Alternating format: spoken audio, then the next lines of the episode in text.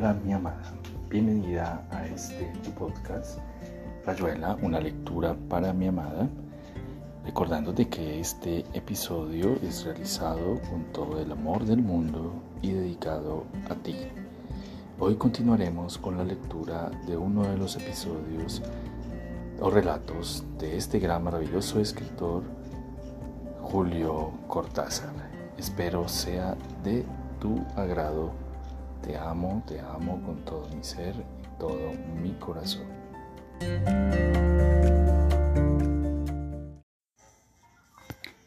Continuamos con la lectura de El examen de Julio Cortázar. Así es, Pincho, así es. Aparte de eso, dijo Pincho, la calle está, ¿cómo decirte? Está bastante rara. Mamá quiere que nos vayamos a los olivos. Casi voy creyendo que tiene razón. Técnica de avestruz, dijo Juan. Claro que yo lo digo porque no tengo una estancia. Sí, Wally, yo creo que Schumann no hizo exactamente música, que su lenguaje del David Spundler y el carnaval está a las puertas de un arte distinto. Sí, dijo Wally López Morales, pero los elementos son los mismos.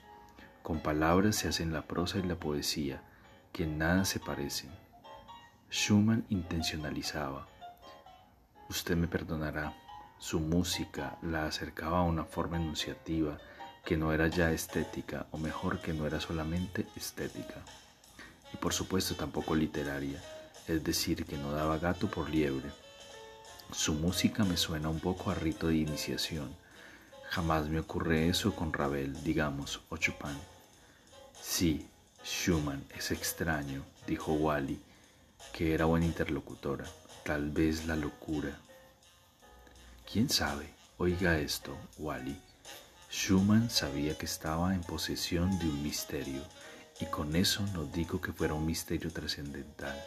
Lo que su obra revela es que tenía conciencia oscura de ese saber, pero que a él le era tan desconocido como a los demás. El antisócrates, Solo sé que sé algo, pero no sé qué. Parece haber esperado que su sistema musical lo fuera diciendo, como Artaud lo esperaba de sus poemas. Fíjese que se parecen. Pobre Artaud, dijo Wally, el, el perfecto calidoscopio.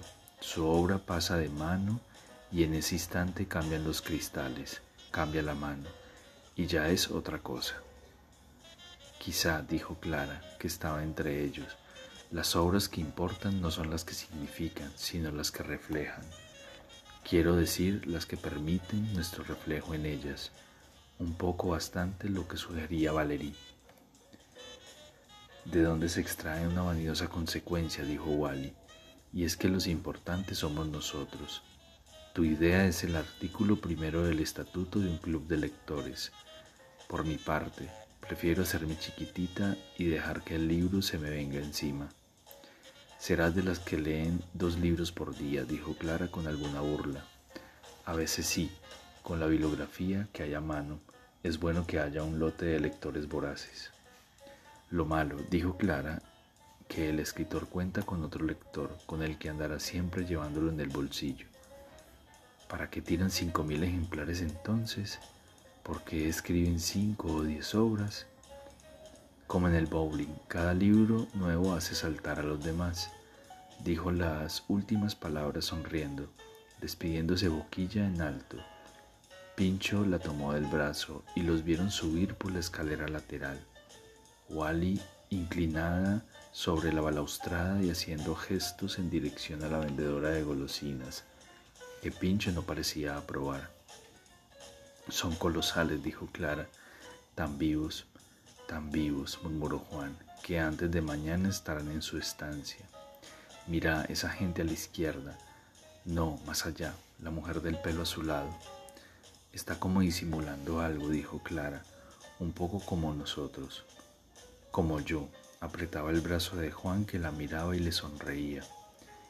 Juan, ¿por qué no habrá pasado ya este día, las tres y cuarto? Recién las tres y cuarto. Siempre es una hora antes, dijo Juan. Y te ahorro el otro término de la frase. Es solamente el examen lo que te tiene así. Ella no le contestó. Se volvieron despacio al palco donde el cronista explicaba al señor Funes la intervención a la Lotería Nacional y los efectos de la huelga de braceros en el norte. Apenas se habían sentado cuando la luz se apagó, de golpe, y un señor con traje cruzado gris perla apareció vivamente en la escena. El teatro se hace un deber de desmentir los rumores maliciosos que acaban de circular acerca del estado físico del artista que nos honra con su recital. Dijo de un tirón. Sonaron aplausos secos. El artista está perfectamente bien. Alguien, uno solo, aplaudió dos, tres veces. Rogamos al público no prestar oídos a especies infundadas. Dentro de breves minutos dará comienzo a la segunda parte del concierto.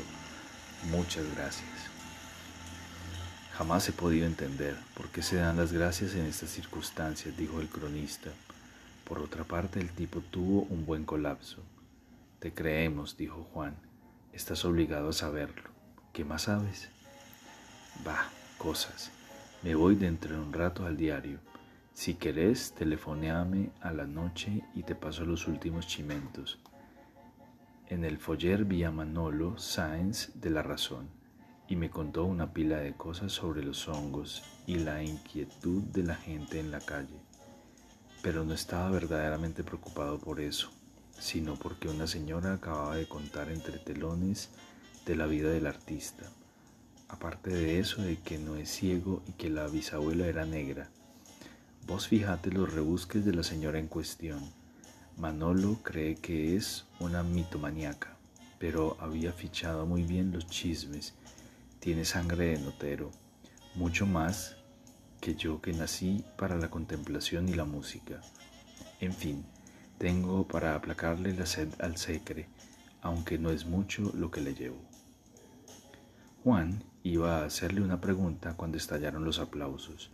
Los dos empleados de peluca pusieron al artista en su sitio, y él decía algo al oído de uno de los empleados que parecía desconcertado, como si no comprendiese. Entonces el artista se volvió hacia el otro, con igual resultado, mirándose entre ellos. Los empleados lo soltaron de golpe y se fueron, más rápido de lo necesario.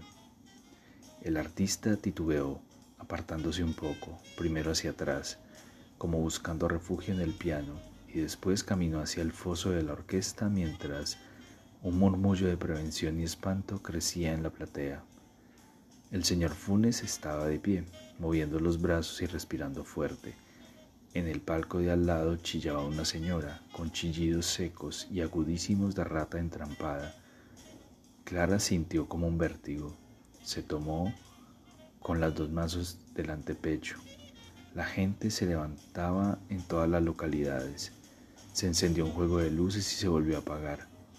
El artista alzó el arco como tanteando el aire delante de él y regresó a su sitio con aire de secreta travesura. Antes de que la gente se callara ya estaba tocando la partita en re menor de Bach. En fin, murmuró el cronista, estuvo a 20 centímetros de convertirse en noticia. No seas animal, dijo Juan. ¿Vos crees que lo hizo a propósito? Por supuesto, el individuo es un fronterizo. Lo estupendo es cómo lo están vigilando. Fíjate a la izquierda.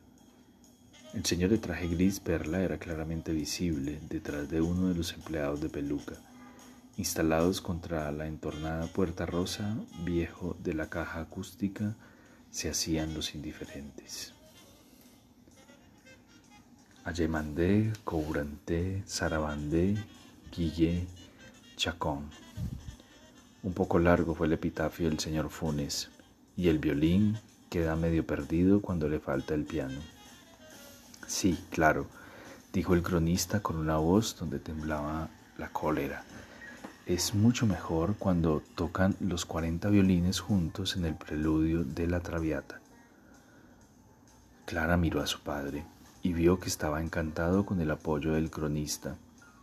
Ella regresaba de Bach con una sensación de desplazamiento, de haber estado viajando vertiginosamente. No encontraba nada que decir hubiera querido quedarse ahí por horas y que no siguieran aplaudiendo, que el artista no entrara y saliera escoltado por los dos empleados de peluca. Se alegró cuando la dejaron sola en el intervalo, metida en los secretos del antepalco. Se tapó el rostro con las manos y cerró los ojos. Dormir, Bach, la hermosa zarabanda. Dormir, Bach, dormir. Veía estrellas, puntos rojos, se apretó mal los ojos, estremecida. El track, el miedo. Saque bolilla, como si eso importara. Ahora, oyó, había pasado un tiempo larguísimo en ella, tal vez había dormitado. Un grito lejano. Carreras no era nada, no tenía importancia. Gritaban otra vez. Prestar oídos a especies infundadas. Muchas gracias. Dormir, sacar bolilla, dormir. Llevando el señor Funes entre ellos, Juan y el cronista derivaban por los pasillos. Vagamente se había hablado eh, de incursionar en un caballeros, que en el Colón se llama hombres, y Pincho con Wally estaban devorando mentas. Che, el tipo se compuso, gritó Pincho encantado al ver a Juan. Ahora vamos en coche. No sé qué esta tenga de otra manera de andar, le dijo Juan al cronista. Lindo mundo, donde el horror a lo imprevisto se tapa con tinta de planos. No creo que nadie les gane a los porteños en esta mascarada de montarse programas de vida. Sos demasiado taxativo, dijo el cronista. En el fondo una vida no consiste en otra cosa. Planificar es irle un poco en contra al azar. Acordate del chino. Ah, sí. Entonces un terremoto que te pesca en la cama y te... Pero eso no es el azar, dijo Juan sorprendido. Eso es la poesía. Dejaron paso al señor Funes y entraron detrás de él a los lavabos. Había muchos hombres alivianándose, fumando y riéndose entre ellos, pero otros se lavaban las manos con gran concentración y esperaban turno para usar el peinecito de nylon sujeto con una cadena cromada a la repisa del lavabo bajo el espejo. Te encantan las fórmulas, decía el cronista, un poco resentido. Si el azar se da como poético, no se sigue que sea la poesía y no el azar. Pero Juan había reconocido en el minguitorio al lado del suyo a Luisito Steinberg y seguía atentamente sus pareceres sobre el concierto. También vino Pincho y se puso cerca, encantado de lo bien que iba todo, y el cronista optó por irse a un minguitorio de la pared opuesta y mirar al señor Funes que esperaba en la fila del peine. Hacía cada vez más calor, pero cuando se movían las puertas, más allá, en el cubículo que pudroso aísla los lavabos del pasillo, entraba un aire lleno de perfume y talco caliente, perceptible aún en medio de la saturación amoniacal que, le dijo el señor Funes al señor de pelo crespo que lo seguía en la fila, era una vergüenza. Como si el Colón no pudiera usar buenos desodorantes, de esos poderosos que mencionan el Reader Digest. El señor Crespo repuso con acento alemán que era lo de siempre, lo que no satisfizo el señor Funes, que estaba ya un turno del lavabo. Entonces el cronista oyó a Juan que lo llamaba y lo presentaba a Pincho y a Steinberg, que se interesaron bastante al saber que era periodista. Querían hacerle preguntas y el cronista estaba un poco incómodo, no por las preguntas, pero lo aburría preverlas y a la vez prever la mentira o la distorsión de la respuesta. Ahora entraba otro grupo de gente. De los excusados salían caballeros, hombres, con la falsa naturalidad del que sale de ahí se va hacia el lavabo, con lo cual aumentaba la cola del lavabo, que cruzaba la sala de extremo a extremo y giraba sobre sí misma y hubo un momento en que la aglomeración fue grande y se oyó a alguien decirle a otro que los que ya habían meado podrían ir saliendo, porque hay que tener ganas de quedarse estorbando. Siempre lo mismo, dijo sorpresivamente el señor Funes. El gallo chicuelo quiere echarlo el grande. Apenas han entrado y ya quieren ser los dueños. Ah, dijo el señor Crespo, es la juventud.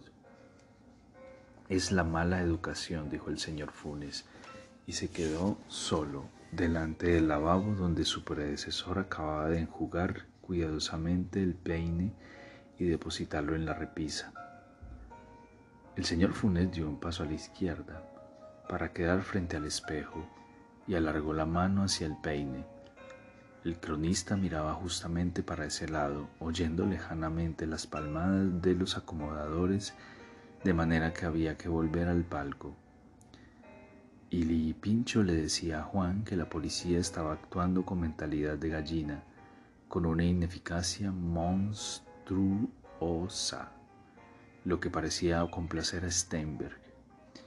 Y el tirón de la cadenita cromada fue tan vivo e inesperado que el cronista vio solamente volar el peine como un proyectil brillante, escapándose de la mano del señor Funes, que se quedó como fulminado, y recorriendo un breve trayecto atraído por los dedos del tipo de espaldas que había manoteado la cadena, hasta que el peine quedó en su mano y el tipo dio un paso a la derecha, estorbando visiblemente al señor Funes, sacándolo de delante del espejo y agachándose un poco para pasarse el peine con más comodidad.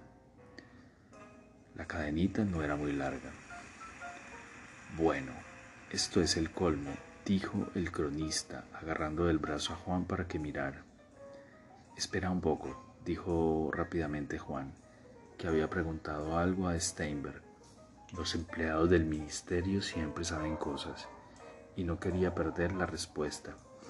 Al segundo sacudón del cronista dio vuelta la cabeza y en ese mismo momento el señor Funes daba un paso adelante, rojo y engallado, haciéndole perder el equilibrio el tipo del peine, que soltó el peine y se agarró de un rubio con cigarro de hoja. ¿Qué demonios pasa? dijo Juan. Vamos, don Carlos, lo veía mal, un poco por la interposición de la cola, que se agitaba y deshacía, y también porque Pincho y Steinberg estaban entre él y el lavabo. Quiso pasar, pero ya el cronista se le adelantaba al ver que el tipo del peine, lívido de rabia, devolvía el empellón al señor Funes, plantándole una mano abierta en la pechera de la camisa y disparando el brazo como un resorte. El cronista lo tomó por detrás del saco y lo atrajo hacia él, sin saber exactamente para qué, pero el tipo se le soltó con violencia, por segunda vez agarrándose del joven rubio con cigarro de hoja, y dio media vuelta para enfrentarlo, pegando sin querer con un codo en medio de la cara de un hombre bajísimo y gordo que se tambaleó mareado, soltando un raro chillido. Puteándolo a gritos, el cronista fue hacia el del peine, que tenía un aires entre sabedor y asombrado.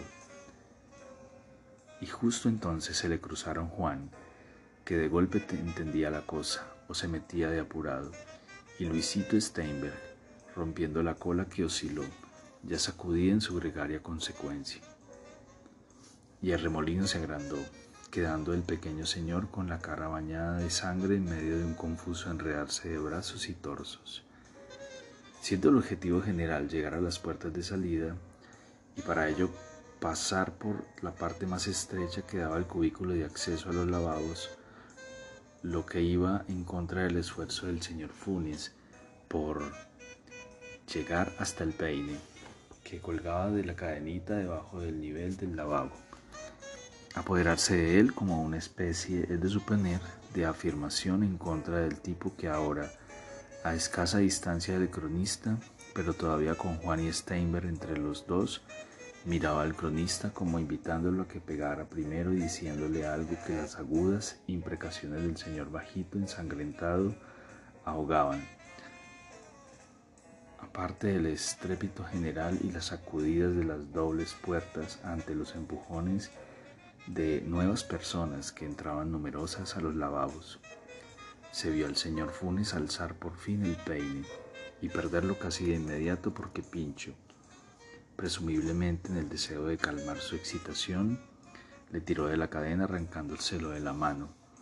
Al mismo tiempo otras manos. El cronista definitivamente separado del tipo agresor veía esas nuevas gentes que entraban en cantidad rostros conocidos o nunca vistos espeñuscándose en la entrada, forzando el paso.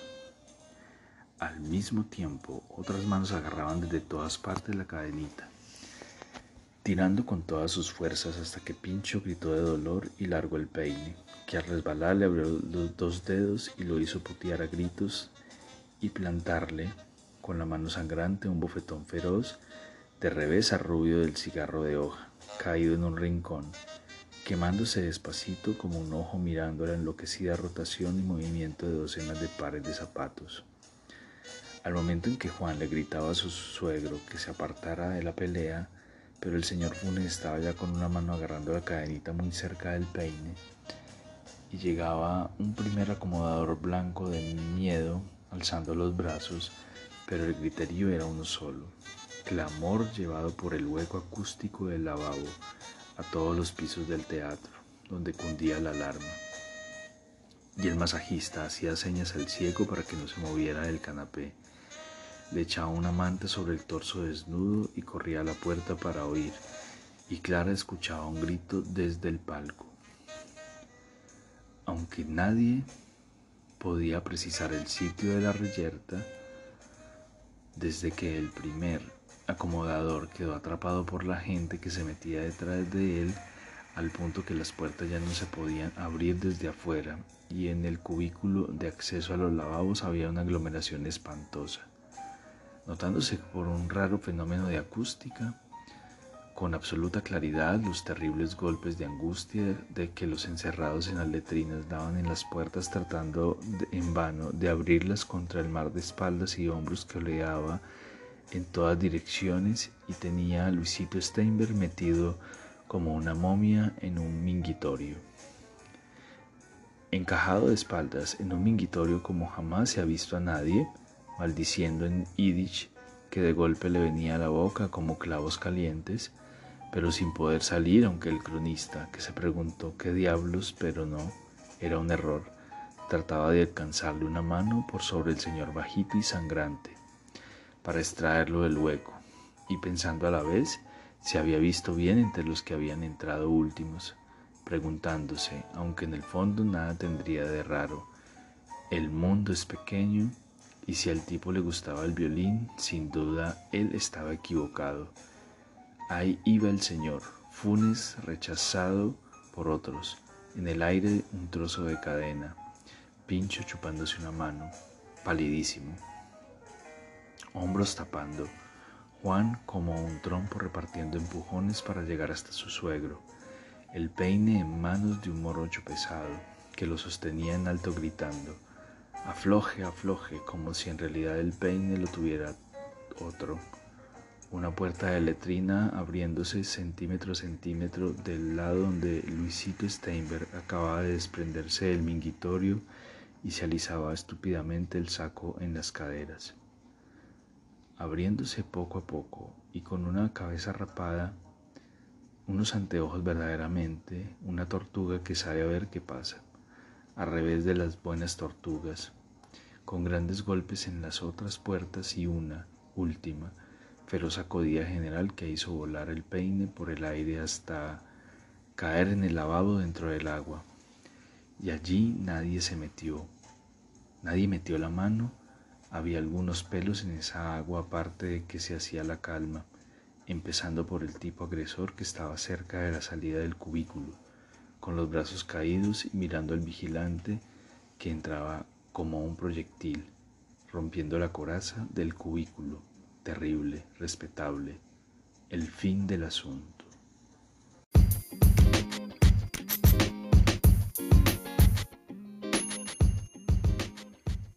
Aquí termina Rayuela, una lectura para mi amada. Espero este episodio haya sido de tu agrado.